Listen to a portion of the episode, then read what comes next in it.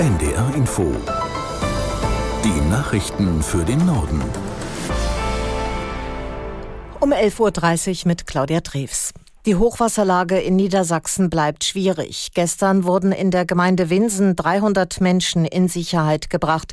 Jetzt könnte auch im Meppener Ortsteil Esterfeld eine Evakuierung bevorstehen. Aus Hannover Svenja Estner.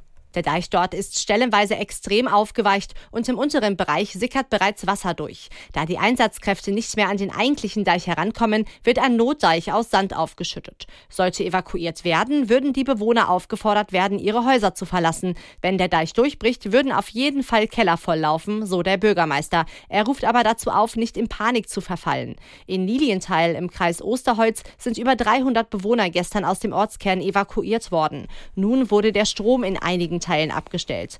Der Deich der Wörpe ist auf der Höhe des Staatskanals so durchgeweicht, dass die Feuerwehr dort die Stabilität nicht mehr gewährleisten kann. Wie es im Laufe des Tages weitergeht, ist noch völlig unklar. Die Einsatzkräfte sind weiterhin rund um die Uhr mit einem Großaufgebot vor Ort. Nach Hinweisen auf mögliche Anschlagspläne auf den Kölner Dom gelten mindestens bis Neujahr verschärfte Sicherheitsmaßnahmen. Der nordrhein-westfälische Innenminister Reul sieht die Einsatzkräfte gut aufgestellt. Es gebe aber keine hundertprozentige Sicherheit, sagte der CDU-Politiker im Deutschlandfunk. Reul geht davon aus, dass die Gefahr von islamistisch motiviertem Terror in Deutschland generell deutlich gestiegen ist.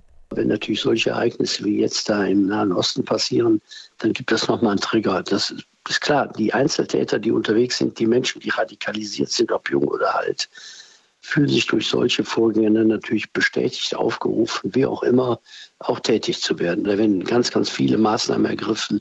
Das beim Kölner Dom war nur etwas oder ist etwas, was jetzt öffentlich kommuniziert wird, weil es ja auch zu sehen war. Der nordrhein-westfälische Innenminister Reul. Das Handwerk in Deutschland rechnet mit einem schwierigen Jahr 2024. Rezession, Inflation und Kostentreiber wie der höhere CO2-Preis gingen auch an seiner Branche nicht spurlos vorbei, sagte der Präsident des Zentralverbandes des deutschen Handwerks Dittrich. Verbraucherinnen und Verbraucher müssen mit steigenden Kosten rechnen. Außerdem bewertet das Handwerk die Zukunftsaussichten laut Dittrich negativ. Die notwendige Zuversicht um die Transformationsziele zum Beispiel mit Blick auf den Klimawandel zu erreichen, sei nicht mehr da. Zum letzten Mal in diesem Jahr stellen die USA der Ukraine Militärhilfen bereit. Das Paket hat einen Wert von umgerechnet rund 225 Millionen Euro. Aus der NDR Nachrichtenredaktion Petra Mittermeier. Laut US-Außenministerium bekommt die Ukraine unter anderem 15 Millionen Schuss für kleinere Waffen sowie Munition für die Luftabwehr und den Mehrfachraketenwerfer vom Typ HIMARS. Nach Angaben der US-Regierung sind die Mittel, die der Kongress für die Ukraine bewilligt hat, jetzt aufgebraucht. Ein Streit zwischen Republikanern und Demokraten blockiert derzeit die Freigabe neuer Hilfen. Kritik kommt in Deutschland unter anderem von Grünen-Chef Nuripur. Er wirft den US-Republikanern vor, sich von internationalen Verpflichtungen zu entfernen. Gleichzeitig wies Nuripur darauf hin, dass die USA bei der westlichen Unterstützung der Ukraine eine zentrale Rolle einnehmen. Sollte die Hilfe wegbrechen, könnten Deutschland und die EU das nicht auffangen. Die USA und Mexiko wollen in der Migrationspolitik enger zusammenarbeiten. Das haben Vertreterinnen und Vertreter beider Regierungen entschieden, unter ihnen US-Außenminister Blinken. Aus Mexiko-Stadt Christina Fee-Möbus. Wir sind entschlossen, die beispiellos hohe Einwanderung gemeinsam zu bewältigen, schrieb Blinken auf der Plattform X, früher Twitter. Angedacht sei zum Beispiel eine bilaterale Arbeitsgruppe, die sich regelmäßig berät und dabei auch die Herkunftsländer der Migranten mit einbezieht. Das hat die mexikanische Außenministerin Alicia Barcena im Anschluss an die Gespräche mitgeteilt. Weitere Details zu den Vereinbarungen wurden noch nicht bekannt. Die US-Regierung steht unter Druck. Dort beginnt bald der Wahlkampf und Migration ist ein hoch umstrittenes Thema. Die US-Grenzschutzpolizei vermeldete zuletzt etwa 10.000 Grenzübertritte täglich. Die meisten Migrantinnen und Migranten, die sich über Mexiko auf den Weg Richtung USA machen, kommen aus Venezuela, Kuba, Haiti und Mittelamerika. Sie fliehen häufig vor Armut, Repression oder gewalttätigen Banden in ihren Herkunftsländern.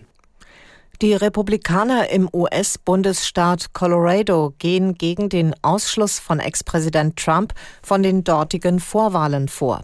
Man habe beim obersten Gerichtshof der USA Berufung eingelegt, teilte ein Anwalt der Partei mit. Kurz vor Weihnachten hatte das oberste Gericht in Colorado Trump untersagt, an den Vorwahlen der Republikaner teilzunehmen.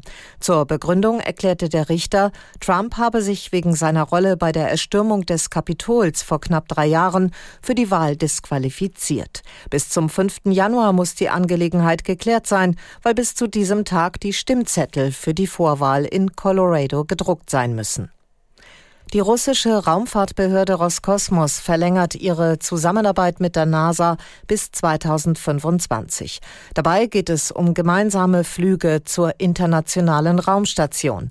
Bisher fliegt ein US-Astronaut als Teil der Besatzung eines russischen Raumschiffs zur ISS und umgekehrt. Zuletzt waren im September zwei russische Kosmonauten und eine US-Astronautin vom kasachischen Weltraumbahnhof Baikonur zur internationalen Raumstation Operation gestartet.